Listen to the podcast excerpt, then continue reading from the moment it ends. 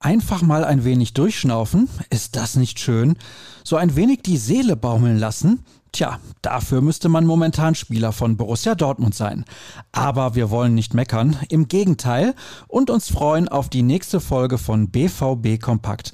Präsentiert von Zurbrüggen, alles für ein gutes Zuhause. Mehr Infos gibt es auf zurbrüggen.de. Ich heiße Sascha Staat und dann wollen wir mal. Sportlich, das könnt ihr euch vorstellen, gibt es fast nichts zu berichten, denn die Mannschaft genießt im Quarantänehotel ein paar freie Tage.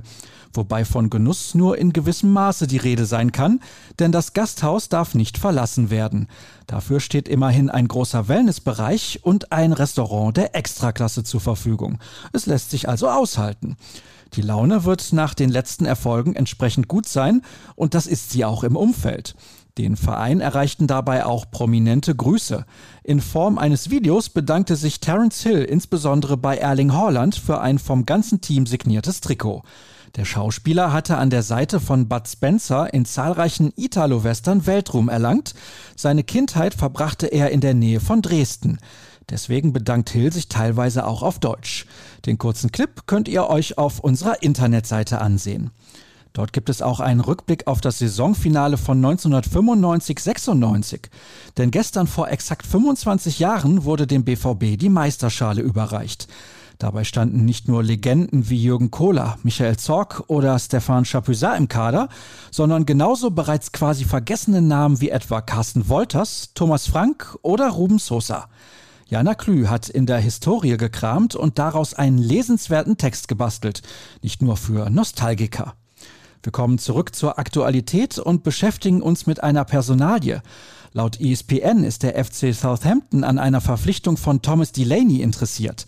Der Däne könnte sich so seinen Kindheitstraum von einem Engagement in der Premier League erfüllen.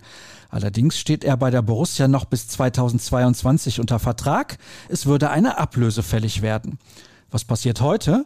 Wir starten redaktionell mit einer Geschichte zur famosen Aufholjagd des Teams nach der Pleite gegen Eintracht Frankfurt. Sascha Klaverkamp hat in die Tasten gehauen und außerdem mit Sebastian Kehl gesprochen. Die Mannschaft hat erkannt, dass sie ihre Leistung deutlich steigern muss, um diese Saison noch zu drehen, erklärt er. Weitere Aussagen liefert der Text des Kollegen. Mit großer Spannung erwartet wird am Mittag dann die Bekanntgabe des deutschen Kaders für die Europameisterschaft. Welche Borussen wird Joachim Löw nominieren? Und kommt es zu einer Rückkehr von Mats Hummels? Gegen 12.30 Uhr startet die Pressekonferenz. Wir berichten natürlich aktuell. Der Wunsch vieler Dortmunder wurde übrigens schon durchkreuzt, und zwar vom Kapitän höchstpersönlich. Via Instagram gab Marco Reus am frühen Abend bekannt, nach einer komplizierten, kräftezehrenden und am Ende Gott sei Dank erfolgreichen Saison auf das Turnier verzichten zu wollen. Die Entscheidung sei nach einem Gespräch mit dem Bundestrainer gefallen. Selbstverständlich bleiben wir diesbezüglich am Ball.